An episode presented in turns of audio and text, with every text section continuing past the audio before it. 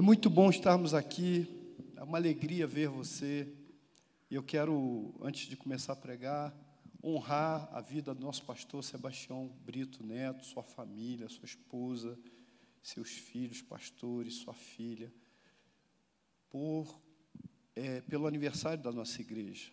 Assim como tantos outros pastores que passaram por essa casa e que construíram aqui um lugar de adoração, lugar de culto, lugar de comunhão, lugar de expansão, uma agência de salvação nessa terra. Louvado seja Deus por isso. Amém? Amém. Um abraço, pastor Sebastião. O senhor está de parabéns com toda a sua família pastoral e com todos os seus líderes e pastores por esse tempo tão precioso, apesar de tão difícil, né, nós estamos vivendo o aniversário da nossa igreja. Amém? Vamos ver um filme de dois minutos.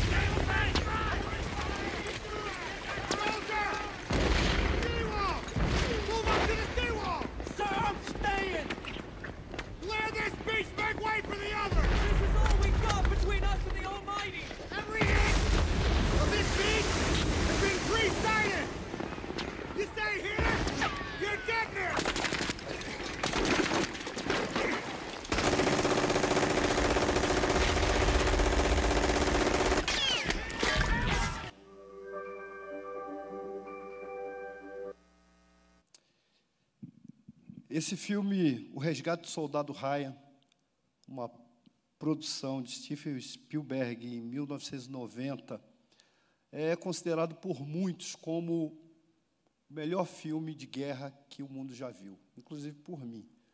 Antes havia um filme chamado Platoon, que foi muito bom também, mas nenhum filme superou esse filme no seu roteiro, na sua dramaticidade, nas cenas. E interessante nessa cena aí, que eles estão desembarcando numa praia, o Tom Hanks, mesmo completamente desorientado, ele pega o capacete e põe, põe na cabeça. Eu procurei, não encontrei, mas teria que ver o filme todo. Quem não viu, veja, porque é muito bom. É, tem uma cena aí nessa praia que um soldado leva um tiro na cabeça, mas bate no capacete. E aí ele fica espantado com aquilo e ele tira o capacete para olhar o buraco. E quando ele tira o capacete para olhar o buraco, ele toma um tiro na cabeça e morre. Proteção vital é o que eu quero falar com você essa noite. Nós temos, estamos aqui é, já há algum tempo falando sobre a armadura de Deus. E pastor Avison já pregou aqui sobre a couraça da justiça, eu já falei sobre o cinturão da verdade. A irmã Silvana pregou sobre é, o escudo da fé. Pastor João falou sobre as sandálias na preparação do Evangelho da Paz. E hoje eu vou falar sobre o capacete da salvação.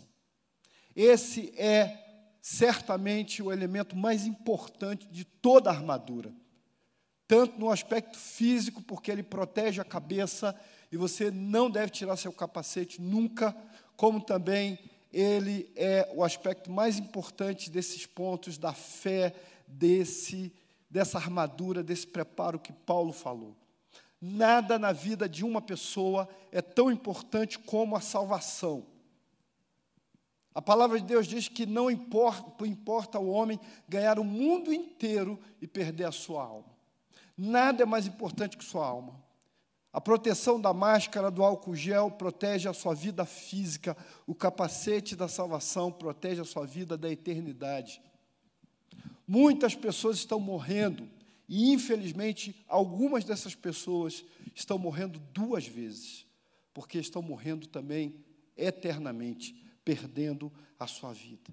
Quando eu era menino na igreja onde fui criado, cantávamos o hino 374 cantor cristão que dizia: Salvo por Jesus Cristo, tenho perfeita paz, a comunhão com Ele, toda a aflição desfaz. Eu sei que tem gente me ouvindo e vendo pela internet que deve estar aflito. Alguns estão doentes, alguns estão preocupados, alguns estão desesperados com o futuro, alguns ainda vão adoecer, alguns ainda vão morrer e estão desesperados com a eternidade sem saber o que farão com a sua vida ou a quem entregarão sua vida quando partirem dessa vida física para uma outra vida na eternidade. Outro hino dizia: Salvo por Jesus Cristo, tenho perfeita paz, a comunhão com Ele toda aflição desfaz. E o outro dizia: Em nada ponho a minha fé, senão na graça de Jesus, no sacrifício remidor, no sangue do bom redentor. A minha fé e o meu amor estão firmados no Senhor. A sua vida tem que estar firmada em Jesus, e isso fala de salvação. Por isso precisamos, essa noite, entender o que é salvação.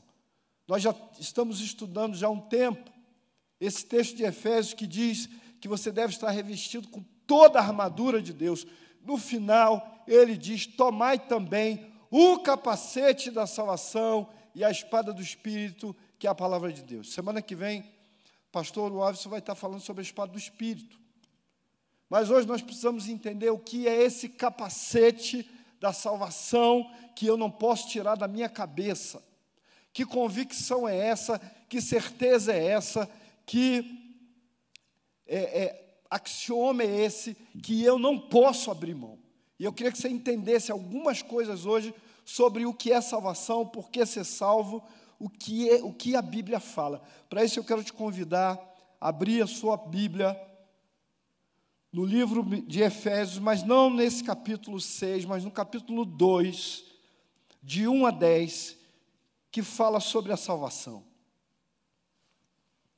Efésios 2, de 1 a 10, diz assim: Ele vos deu vida, estando vós mortos nos vossos delitos e pecados, nos quais andastes outrora segundo o curso deste mundo do ar, eh, segundo o curso deste do príncipe da potestade do ar, do espírito que agora atua nos filhos da desobediência, entre os quais também todos nós andamos outrora, segundo as inclinações da nossa carne, fazendo a vontade da carne e dos pensamentos, e éramos por natureza filhos da ira, como também os demais. Mas Deus, sendo rico em misericórdia, por causa do grande amor com que nos amou, estando nós mortos em nossos delitos, nos deu vida juntamente com Cristo, pela graça sois salvos, e juntamente com Ele nos ressuscitou e nos fez assentar nos lugares celestiais em Cristo Jesus, para mostrar nos séculos vindouros a suprema riqueza da Sua graça em bondade para conosco em Cristo Jesus, porque pela graça sois salvos mediante a fé. Isso não vem de vós, é dom de Deus, não vem das obras para que ninguém se glorie, pois somos feitura dele, criados em Cristo Jesus para as obras, as quais Deus de antemão preparou para que andássemos nelas. Amém? Meu irmão, você que está me assistindo pela internet, tem um amigo que não conhece Jesus, envie essa mensagem para ele. Hoje é dia dele conhecer o que é salvação, por que preciso ser salvo, do que preciso ser salvo e como eu tenho que ser salvo. O mundo ficou estarrecido com a vida de um homem americano negro chamado George Floyd. Ele foi sufocado covardemente, monstruosamente, por um policial débil mental que ficou em cima dele até que o homem morresse. George Floyd precisava de salvação. O menino que foi abandonado pela madame ou pela socialite no elevador e que acabou morrendo caindo do quinto andar daquele prédio também precisava de salvação. Esse tipo de salvação é salvação física, salvação da morte do corpo. E muita gente, às vezes, está se afogando numa praia, precisa ser salvo, precisa ser resgatado. Mas esse texto bíblico fala que nós fomos salvos de outra coisa muito pior, que é sermos salvos da ira de Deus que está se manifestando já sobre a terra. Você precisa dessa salvação, eu preciso dessa salvação, todo homem precisa da graça de Deus. A declaração que diz no texto, pela graça sois salvos, significa que a salvação é obra de Deus e não do homem. O pecador é incapaz de se salvar, pois seu coração é inclinado ao mal e a sua vontade é escrava do pecado. Nós somos todos, por natureza, filhos da ira. Ah, pastor, mas eu tenho um bebezinho, ele é inocente? Não. Ah, mas se ele morrer, ele vai para o céu. Vai, porque Jesus morreu pelo pecado dele. Mas até uma criança, quando nasce, já nasce no seu espírito em depravação e rebelião contra Deus. Não há um justo sequer. Nenhum. Você quer entender o que é isso, meu irmão? Eu quero te desafiar. Hoje eu li pelo menos três vezes Romanos capítulo 3 a partir do versículo 9. Se você ler aquilo, você vai entender quem você é e o quanto você precisa tomar posse e segurar essa salvação. Uma história real que aconteceu nos Estados Unidos. Um homem gostava de saltar de paraquedas, mas ele resolveu filmar, ele achou aquilo tão bonito e ele disse para a equipe: Vamos fazer uma filmagem fabulosa do nosso salto. Ele já tinha saltado algumas vezes, não era tão inexperiente, e ele pegou a câmera e, o, e disse que cada amigo ia saltar antes dele, e ele ia filmar o salto deles, e em seguida ele saltaria. E ele saltou, depois de filmar os amigos saltando também, e começou a filmar, e isso foi mostrado pela TV americana seria um salto perfeito, seria uma imagem linda, se não fosse apenas um detalhe: aquele homem se preocupou com a mochila, que tinha a câmera, que podia filmar, mas ele esqueceu de levar o seu paraquedas.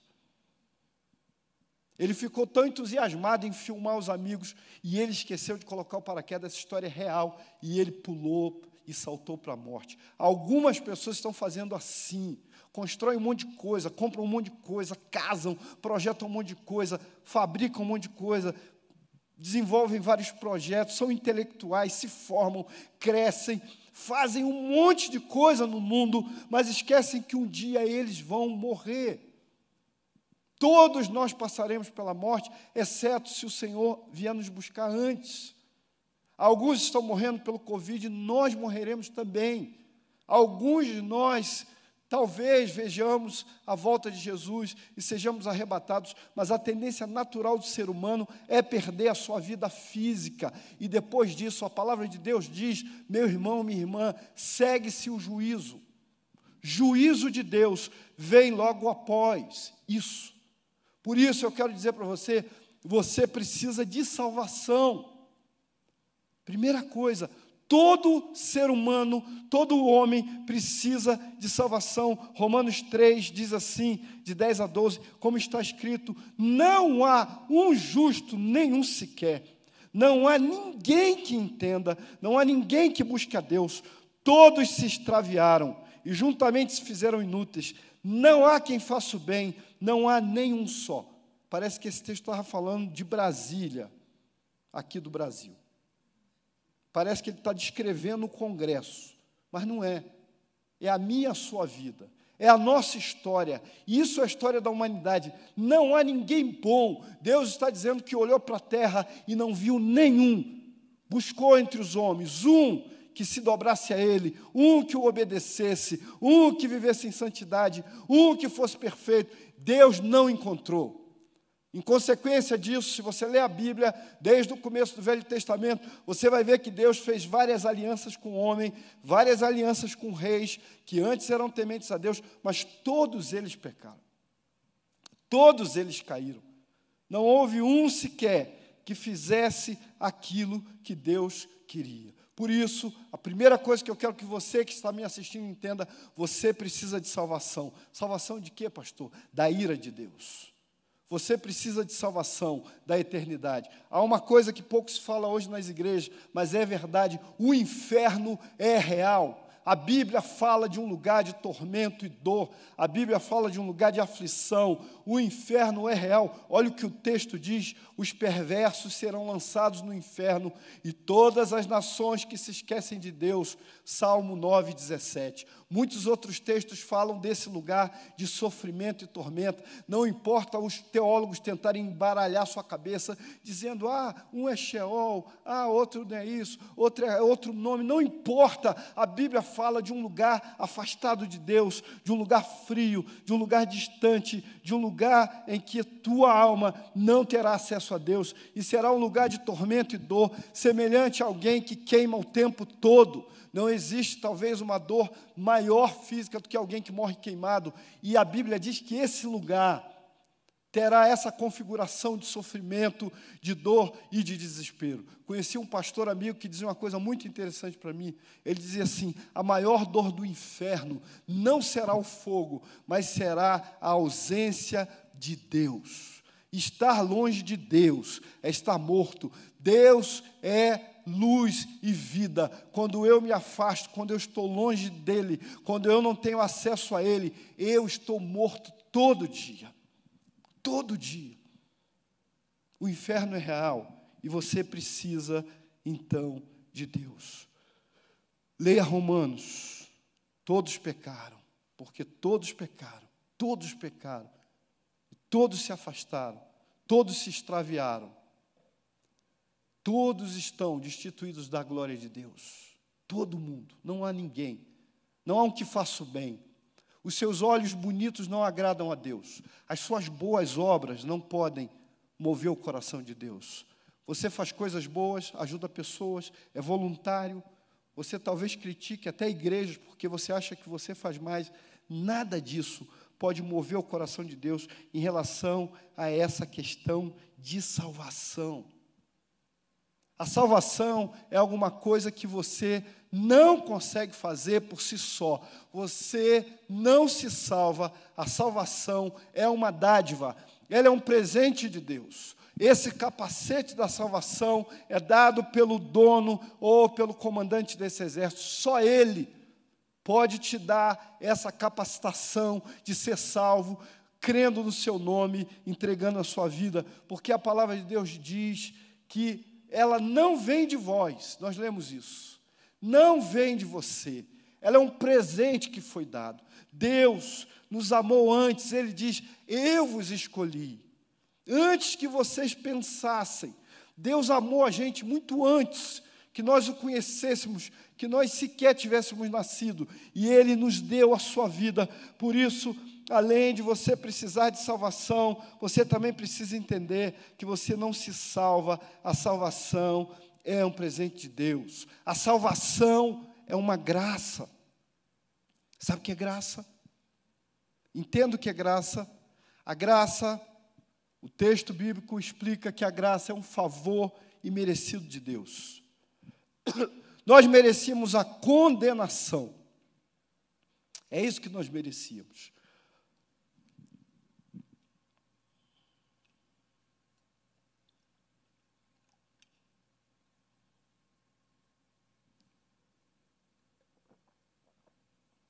Cada um de nós merecia ser condenado por Deus, sem apelação, sem possibilidade de recurso. A questão espiritual do homem é jurídica, e eu sei que advogados estão me, me ouvindo.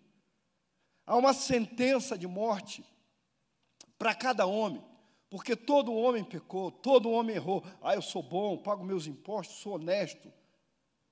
Mesmo em pensamento, em sentimentos, nós somos pecadores. A nossa tendência para o mal é uma tendência que grita todo o tempo. Mas a Bíblia diz que a graça de Deus nos alcançou. Sabe o que é graça? É alguém que está dentro do poço, pastor Avison, não consegue sair.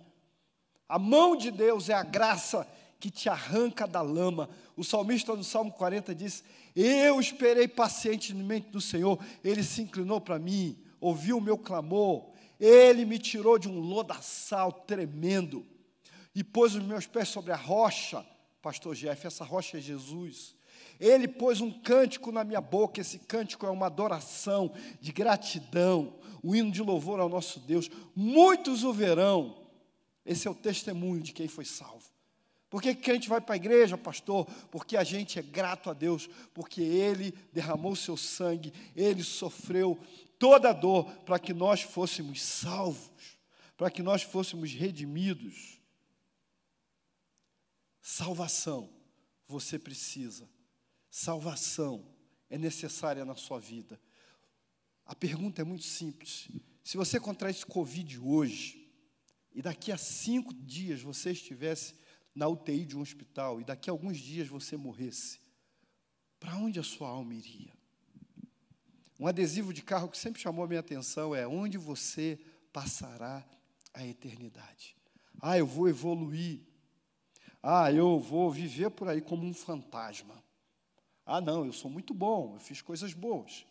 Eu rezei várias rezas, eu ajudei os pobres e por isso eu vou ser salvo. A Bíblia, querido, diz que você não será salvo a partir dessa premissa ou dessas questões. A Bíblia diz em Hebreus 9, 27 que você só tem também uma chance. Hebreus 9, 27 deixa claro que ao homem está ordenado morrer uma só vez, vindo depois disso o juízo. Ou seja, morreu julgamento. E aí? Quem vai advogar você nesse julgamento? Quem vai livrar você da ira de Deus? Olha o que o texto diz: aos homens está ordenado morrer uma só vez, vindo depois do juízo. Assim também Cristo, oferecendo-se uma vez para tirar os pecados de muitos, aparecerá segunda vez sem pecado. Só Ele pode fazer isso. Você não vai reencarnar, querido. Não acredite nisso. Não acredite que você vai ser salvo porque faz coisas boas. Não acredite que o seu espírito vai ficar evoluindo, vai para um cachorro, depois sai para um gato, aí vai para um rei e vai. Não vai. Até porque essa premissa, essa tese do reencarnacionismo é uma tese que é, é, ela, ela prediz que haveria uma evolução. Quero fazer uma pergunta para você: você está vendo o ser humano evoluir? Que evolução você tem percebido?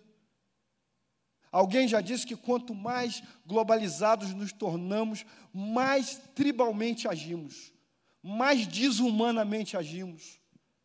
As notícias que recebemos sobre racismo, sobre opressão, sobre é, é, feridas em pessoas, sobre humilhação, sobre frieza, crimes hediondos, a cada dia crescem mais. E é muito claro que nós não estamos evoluindo, então essa tese faliu. Mas se você olhar para esse livro aqui, a Bíblia Sagrada, você vai ver que a Bíblia diz que nos últimos dias as coisas iam ficar como estão. Aflição grande, terror, espanto, as nações em ebulição, um caos total um desespero tremendo. Isso a Bíblia já disse que aconteceria e é o que você está vendo todo dia. Ligue o seu jornal, nem precisa, entre no seu Facebook. Um odiando o outro, um xingando o outro, um brigando pelo outro, um distratando o outro, um defende um político, outro defende outro político, uma verdadeira perda de tempo. Nós não precisamos perder tempo com isso. Ganhe tempo, leia a Bíblia, Ore ao Senhor, busque a Ele, dobre-se a Ele, reconheça que Ele é o Senhor da tua vida. Você só tem uma chance, você não terá muito tempo, você não terá muita chance, você precisa entregar a sua vida a Jesus. Não há ninguém que possa te salvar, só Ele. Só Ele. Ele é o único que pode salvar a sua vida. A palavra de Deus diz: não há salvação em nenhum outro, porque debaixo dos céus nenhum outro nome há dado entre os homens pelo qual devamos ser salvos. Ele é Jesus. Quando cantamos aqui, lindo, lindo, lindo és, podemos também cantar Salvador, Salvador, Salvador tu és. Ele é aquele que me salva. Ele é a minha garantia de vida eterna. Eu não tenho outra garantia de vida eterna. A garantia de vida eterna está em Jesus Cristo, no Senhor. Não há outro. Nenhum nome há dado entre os homens. Ele mesmo disse: Eu sou o caminho, a verdade e a vida. Ninguém vem ao Pai senão por mim. Só por Ele. Só por Ele. Você é inútil, nulo, incapaz, mas Ele não, Ele pode tudo. O sacrifício dele na cruz foi chamado de vicário quer dizer que é completo, é cabal, é perfeito e é seguro. Entenda isso. Sua religião não pode salvar você, seja ela evangélica, espírita ou católica, só Jesus pode salvar você. Pare de achar que vai ficar fazendo coisas para ser salvo. Ah, eu tenho que fazer isso, não, não sou salvo. Há uma, uma, uma, uma ideia de salvação muito frágil, muito relativizada. Você só pode ser salvo por Jesus. A palavra diz em Lucas 19:10, pois o Filho do homem veio buscar e salvar o que se havia perdido. Sabe quem? Você, eu. 11 de outubro de 1986, esse moço careca que você está vendo aqui, gordinho, era magro, barbudo, cabeludo, viu? Esteja, e roqueiro.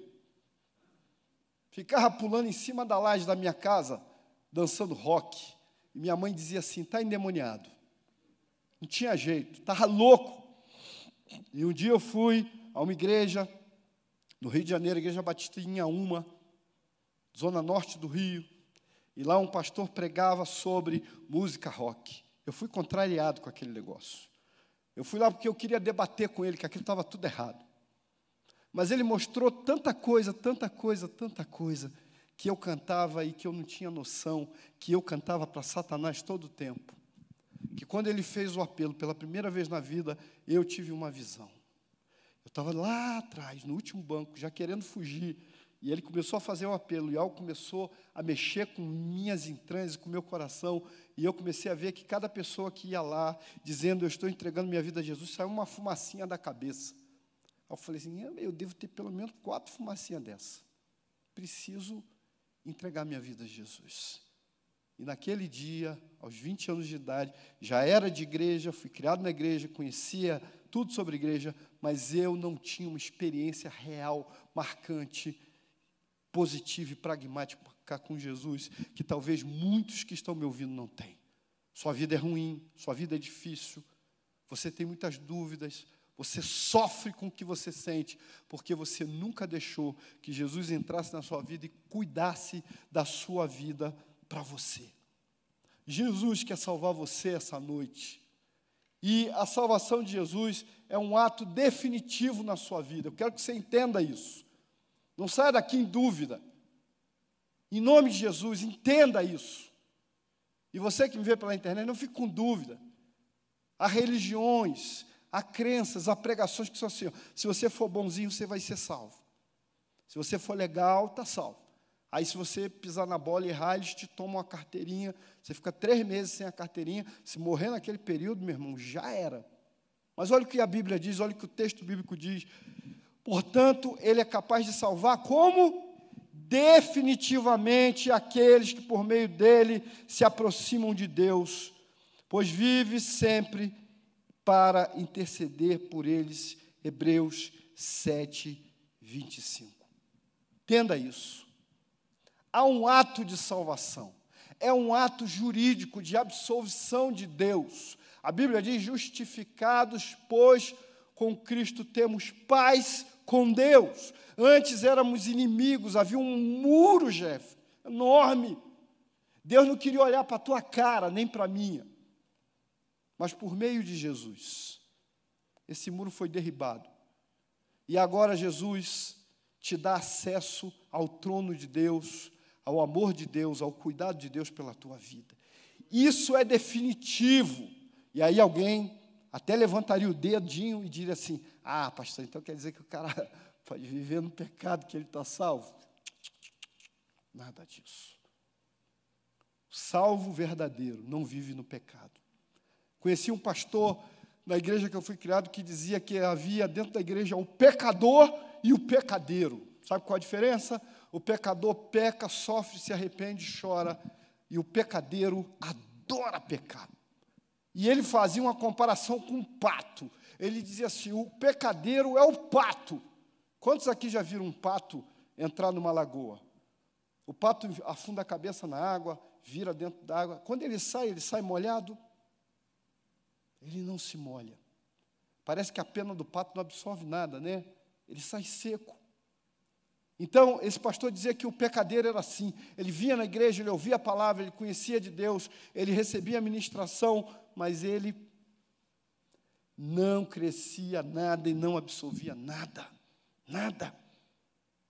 Então, eu quero que você entenda que você não pode perder a sua salvação. Ah, que isso, pastor? Como é que é esse negócio? A salvação é um ato de Deus que salvou você.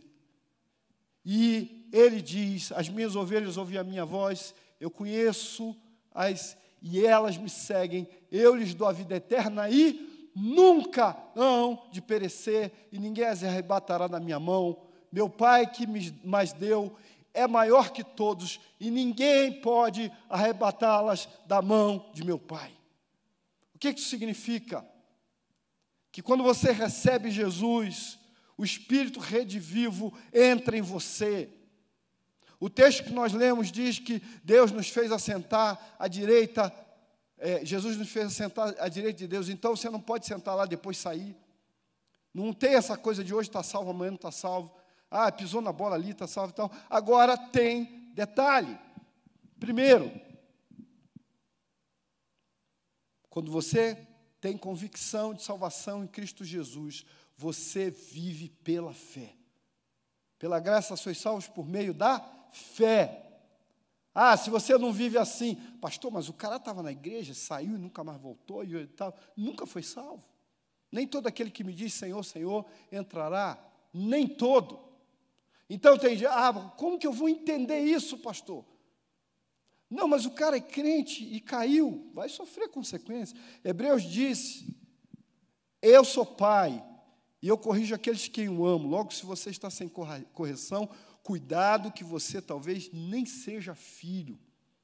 Já viu? Crente peca, rapaz, sofre pra caramba. Crente adultera e fica lascado depois, e dá tudo errado, e ele apanha. É Deus. Davi, olha para Davi.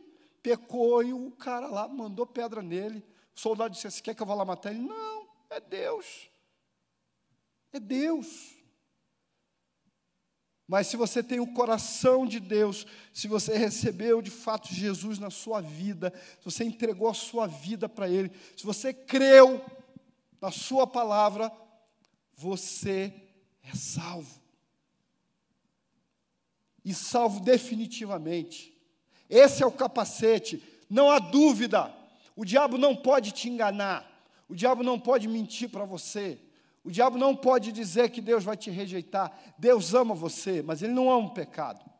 Olha o que diz João 5:24. Na verdade, na verdade vos digo que quem ouve a minha palavra e crê naquele que me enviou tem a vida eterna, não entrará em condenação, mas passou da morte para a vida. Você já viu na Bíblia alguém ressuscitar e depois morrer de novo na mesma hora? Você saiu da morte para a vida. Você estava morto. Havia um espírito que dominava a sua vida, que a Bíblia chama de o príncipe deste mundo que cega o entendimento dos homens. Sabe, um homem descontrolado, desordenado, que vive de qualquer maneira, ele está morto nos seus delitos e pecados. Ele precisa conhecer a graça de Deus, ele precisa receber Jesus, ele precisa crescer em Cristo Jesus, nosso Senhor. Não há qualquer outra saída para alguém que vive no pecado, profundamente no pecado, a não ser entregar a vida a Jesus. Alguém já disse que bandido bom é bandido morto. Eu digo bandido bom é bandido convertido, de verdade, que entregou a vida a Jesus, que tornou-se um homem de Deus. Mudou a sua vida. Um dos maiores ladrões de carro do Rio de Janeiro, durante muitos anos, roubou, foi preso, ficou no presídio e lá entregou a vida para Jesus e passou a pregar o Evangelho em vários lugares, pregou durante muitos anos. Um dia ele foi na favela, numa das favelas em que ele tinha matado alguém, por isso eu não estou citando o nome dele. E ali ele foi assassinado, apesar de ser crente. Mas eu creio, pela palavra de Deus, que aquele homem foi morar com o Senhor. O seu corpo se perdeu, a sua vida se perdeu fisicamente, mas ele foi morar com Jesus. Mas aí você diz assim: ah, mas eu, então o salvo pode fazer qualquer coisa? Não. Olha o que Paulo diz. Paulo diz assim: olha, permaneceremos no pecado para que a graça abunde? De modo nenhum. Nós que estamos mortos para o pecado, como viveremos ainda nele? Ou não sabeis que todos quantos fomos batizados em Jesus Cristo, fomos batizados na sua morte? Sabe o batismo, no batistério, quando a pessoa desce na água, está dizendo assim: Eu estou morrendo para a vida, eu estou morrendo para o pecado, eu estou matando o velho homem aqui, é esse o símbolo. E eu estou ressuscitando com Cristo Jesus e vou assentar com Ele nos lugares celestiais. Então, Paulo diz: a gente vai permanecer no pecado, o salário do pecado é a morte. Assim como Cristo foi ressuscitado dentre os mortos pela glória do Pai, assim andamos também em novidade de vida. Que a Bíblia diz: estejam, o que matava não mata mais, o que roubava não rouba mais, aquele que mentia não mente mais. Ah, mas o crente é perfeito? Não. João diz que se nós dissermos que não temos pecado, nós fazemos ele mentiroso. Mas o mesmo João também diz que aquele que é nascido de Deus não vive no pecado. O texto ali diz: não vive pecando, não tem prazer em viver nisso. Então, você não perde a sua salvação, mas se você realmente é salvo, você não vive no pecado. Como é isso, pastor? Eu preciso que você entenda uma coisa. Paternidade é uma coisa que não se extingue. Mesmo casais que se separam para sempre, não deixam de ser pai. Um homem não deixa de ser pai porque largou a sua mulher. E Jesus deixou claro na sua palavra em João 1,12 que a todos quantos o receberam, deu-lhes o poder. Veja que há um poder embutido nisso. Deu-lhes o poder, o mistério profundo de Deus é que você se tornou filho de Deus. Quando? 11 de outubro de 1986, aquele jovem cabeludo e barbudo levantou a mão lá, com aquela calça jeans surrada, e disse: Eu quero Jesus. Depois disso, pequei um montão. Mas o Espírito de Deus nunca saiu de mim, embora entristecido. E sempre pulsando dentro de mim para que eu voltasse a viver na presença de Deus. Essa é a diferença do crente. Ele não se assenta no pecado e fica. Ele não se conforma em viver na lama do pecado. Eu sei que estou falando com gente afastada, que está triste. Sabe por que, que você está triste? Porque você está percebendo tudo que está acontecendo. Você sabe, porque você conheceu a palavra desde pequeno. Você sabe o que está acontecendo. Você sabe que Jesus está às portas. O Espírito de Deus não morreu, ele está dentro de você. E ele está dizendo hoje: se hoje ouvirdes a minha voz, não endureça o seu coração, volte para Jesus, saia do pecado, largue isso, volte. É tempo de fazer a vontade do Senhor, é tempo de voltar para Ele. Paternidade não se extingue, amado. Paternidade é algo real na sua e na minha vida. Eu posso dizer, sou filho de Deus. Um homem disse para outro homem assim: Se você me der essa Bíblia aí, eu vou rasgar ela todinha. O evangelista distribuía Bíblias, entregava Bíblias, pastor Maurício. E aí o cara disse para ele assim: Olha, se você me der essa Bíblia, eu vou fumar ela toda. Eu vou arrancar cada página dela e vou fumar maconha com ela. Isso aconteceu no Camboja. E aquele missionário disse para ele assim: Você pode fumar sim, mas você vai fazer uma promessa para mim se você realmente é forte e valente, como você diz. Cada página que você arrancar para fazer o cigarro de maconha, você vai ler. E o camarada, que era muito brabo, aceitou o desafio e começou a arrancar folha por folha. Arrancou Gênesis, não fez diferença nenhuma. Arrancou alguns salmos e também não fez tanta diferença. Mas um dia ele pega a folha de João, capítulo 3, versículo 16. E quando ele lê, porque Deus amou o mundo de tal maneira que deu o seu Filho unigênito, para que todo aquele que nele crê não morra, mas tenha vida eterna. Aquele homem começou a chorar, amassou a folha, guardou no bolso, dobrou seus joelhos e ele entregou sua vida a Jesus, porque ele creu na palavra de Deus. Meu irmão, semana que vem, o pastor Wilson vai estar falando sobre a espada do Espírito, que é a palavra. E essa espada mostra que só ela pode penetrar no coração do homem e mostrar para esse homem o quanto ele precisa ter esse capacete da salvação. Esse capacete dá uma certeza, meu irmão. Quem trabalha em hospital aqui, ou quem conhece rotina clínica de emergência, sabe? Quando alguém chega muito ferido, politraumatizado, ninguém se preocupa muito se você tem um prego fincado no pé, se tem um caco de vidro atravessado na sua garganta, nada disso importa. O que importa são os sinais vitais, e esses sinais vitais passam pelo coração e pela cabeça. Um motociclista precisa do capacete, morrem pelo menos dois motociclistas por dia no Brasil. E na maioria dos casos, porque não está com capacete ou não usou o capacete direito. O capacete é o que te protege de todo o ataque do diabo, de tudo aquilo que ele tenta dizer, de tudo aquilo que ele tenta falar para você, que você não é filho de Deus, que você é um perdido, que você não tem jeito, que você está completamente destruído. Mas ele é mentiroso. Há muitos anos atrás, quando eu me arrependi dos meus pecados, um pastor pediu que eu desse testemunho na igreja. E eu sentei no primeiro banco, assim como o Jefferson está, e tinha um banco do lado, uma cadeira vazia. E na outra ponta tinha uma irmãzinha, muito magrinha, uma benção ela. Mas quando eu sentei ali, e eu achava que eram meus pensamentos, porque a gente sempre acha que é, o suicida acha que está pensando, mas não está, é o diabo que está falando com você.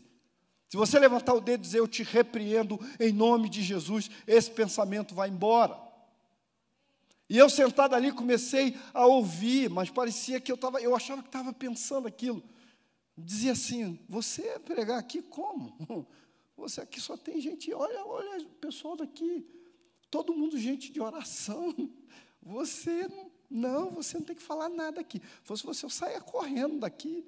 E eu fui ficando frio, apavorado com aquilo, dizia assim: meu Deus, olha aqui, só tem gente. O pastor fazia oração, era igual o pastor Sebastião, orava para caramba. Esse pessoal ora muito, tudo crente, eu sou fraquinho aqui, meu Deus. De repente, aquela moça é tomada em mistério de Deus. Não sei se você crê, eu creio.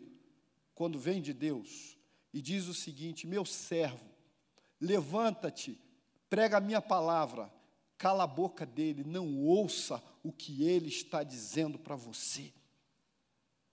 E eu levantei e preguei naquela noite uma família espírita toda, que frequentava a igreja já há quatro meses, e entregou a vida a Jesus. Porque eu deixei de ouvir o diabo. O capacete da salvação precisa funcionar e proteger a tua mente nesses dias de aflição e desespero. Nem a morte pode te desesperar. Muitos homens de Deus e mulheres de Deus foram decapitados há pouco tempo pelo Estado Islâmico. Aí você crente, ah, se você morrer de Covid, amém, você está com o Senhor. Maranata, ora vem, Senhor Jesus. Creia em Deus. Agora, podemos orar para Deus nos guardar, para Deus nos curar? Claro que podemos. Mas é preciso que tenhamos a nossa convicção. E eu quero encerrar dizendo para você que você, essa noite, você que me ouve, precisa nascer de novo. É tudo muito importante que foi pregado aqui: a espada, a couraça, o cinturão, as sandálias, mas sem o capacete da salvação, nada disso vai funcionar, nada. É, o capacete da salvação é a certeza que eu tenho em Jesus.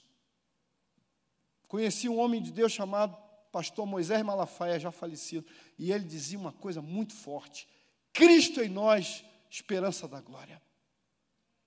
Cristo em nós, a esperança da glória. Como ele repetia esse texto: Cristo em nós, a esperança da glória.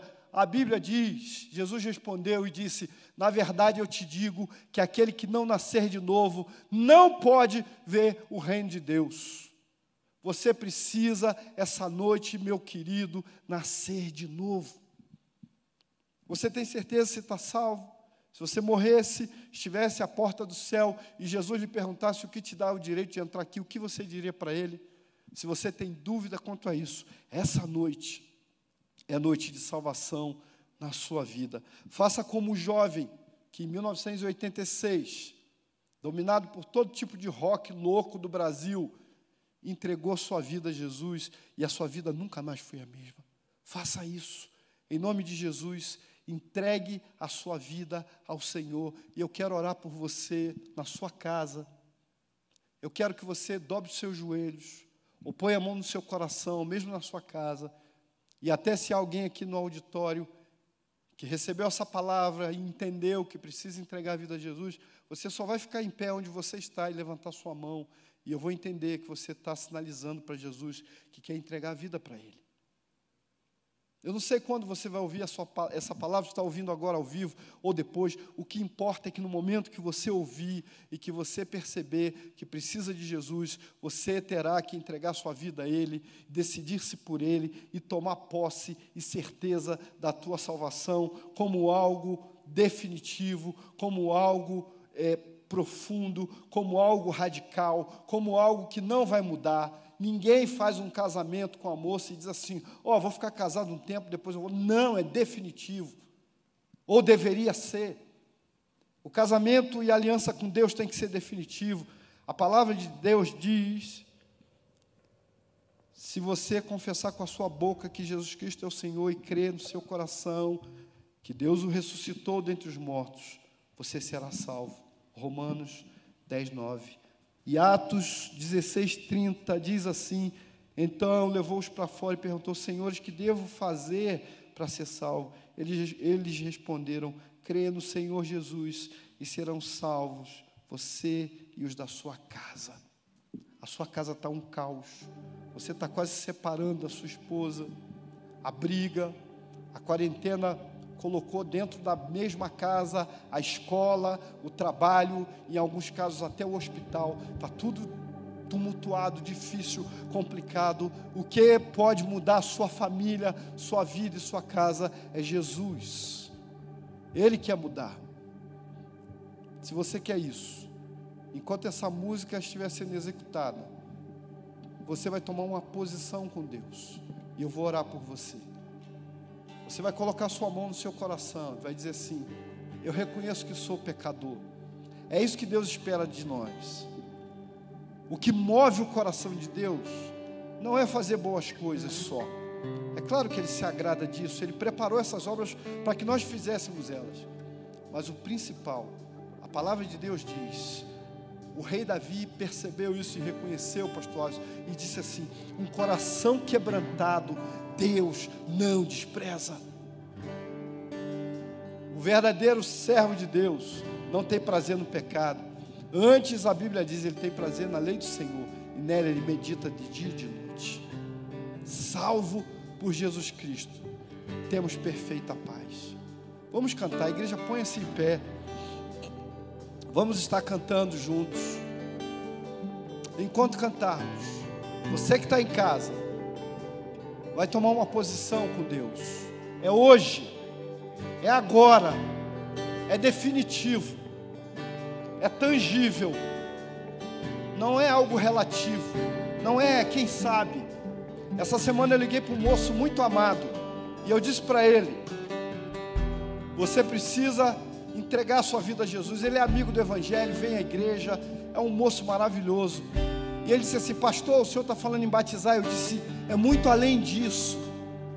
Entregar a vida a Jesus é entregar o comando da sua história para Ele. Faça isso, em nome de Jesus. Todos necessitam de um amor perfeito, perdão e compaixão. Todos necessitam de graça e esperança, de um Deus que salva.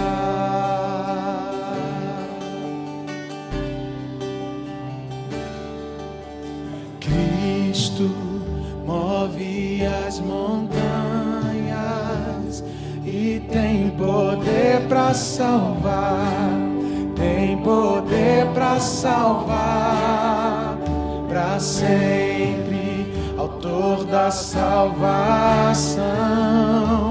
Jesus a morte venceu, sobre a morte venceu.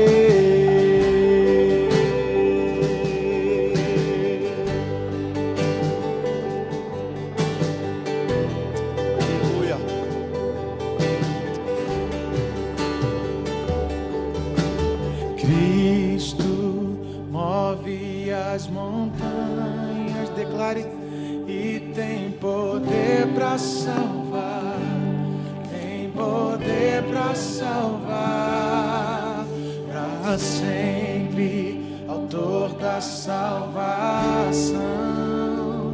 Jesus a morte venceu, sobre a morte venceu. Eu quero orar com você. Você que está em casa. Você que está angustiado, aflito, desesperado. Eu quero que você ore comigo, falando ou no seu coração, mas de preferência que você possa repetir essas palavras: Senhor Jesus, eu reconheço que sou pecador. Eu reconheço que não tenho como me salvar. Eu reconheço que dependo da tua salvação. E eu quero essa noite entregar minha vida ao Senhor. Eu quero entregar minha alma ao Senhor. Eu quero fazer uma aliança com Deus. Eu quero me livrar de toda perturbação de espíritos, vozes, vultos, de toda mentira que eu ouvi, que eu podia mudar por mim mesmo, que eu podia reencarnar, ou que eu seria salvo por ser bonzinho e fazer boas obras. Eu quero reconhecer que só em Ti, Jesus, há salvação. Eu quero te entregar a minha vida e a vida da minha família. Entra no meu coração essa noite. Esteja eu onde estiver, ainda que eu esteja no hospital, ainda que eu esteja numa prisão, ainda que eu esteja num lugar que não seja apropriado, eu quero entregar a minha vida para Jesus. Eu quero recebê-lo. Eu quero reconhecer a tua salvação como definitiva, cabal e própria na minha vida. Eu recebo Jesus. Eu tomo posse da vida eterna e eu recebo e te peço, escreve o meu nome no livro da vida em nome de Jesus. Amém. Amém, Senhor. Glória a Deus. Aleluia. Quero dizer mais uma coisa para você, meu amado. O capacete da salvação, ele te protege de toda seta do inimigo na tua mente. Quando lidamos com libertação, a palavra fala que a nossa mente, ela precisa ter os pensamentos do Senhor, nos encher de tudo que vem do alto. E uma das coisas nesse processo de libertação é que Satanás ataca com a dúvida. Satanás ataca com a dúvida que você não pode ser liberto, que você não pode ser curado, que você não pode ser transformado. Ele lança seta. O maior campo de batalha de Satanás é a nossa mente. E esse capacete da salvação te protege de toda dúvida que Satanás queira colocar na tua mente em nome de Jesus. Amém? Então, se você está com dúvida, que Deus pode te curar, te libertar, transformar a tua vida, restaurar você, eu quero te dizer que você não tem essa dúvida. Tome posse desse capacete e ele vai te proteger de todo ataque de Satanás na tua mente em nome de Jesus. Amém? Então eu quero que você levante as tuas mãos. Vamos entregar esse culto diante do altar do Senhor.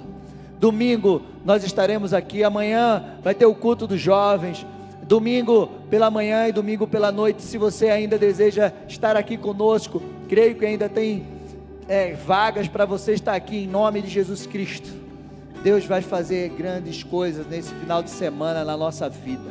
Levanta as tuas mãos, declara assim em nome de Jesus. Pode declarar em nome de Jesus. Eu tomo posse da palavra de Deus sobre a minha vida, sobre, do capacete da salvação, que me protege de toda dúvida que Satanás quer lançar na minha mente. Em nome de Jesus, eu me apropio da verdade do Senhor e eu tomo posse de tudo aquilo que o Senhor tem para minha vida. Em nome de Jesus. Em nome de Jesus. Senhor, abençoa o teu povo. Leva teu povo em paz. Leva o teu povo em segurança. Marca a vida de cada um, Pai. Visita aqueles que estão em casa nos assistindo. Senhor Deus e Pai, em nome de Jesus. E que eles recebam a tua palavra. E sejam curados, libertos e transformados pelo poder de Deus. Em nome de Jesus. Que Deus te abençoe. Que Deus te abençoe. Vamos encerrar esse culto louvando ao Senhor em nome de Jesus. E até amanhã, até domingo, em nome de Jesus.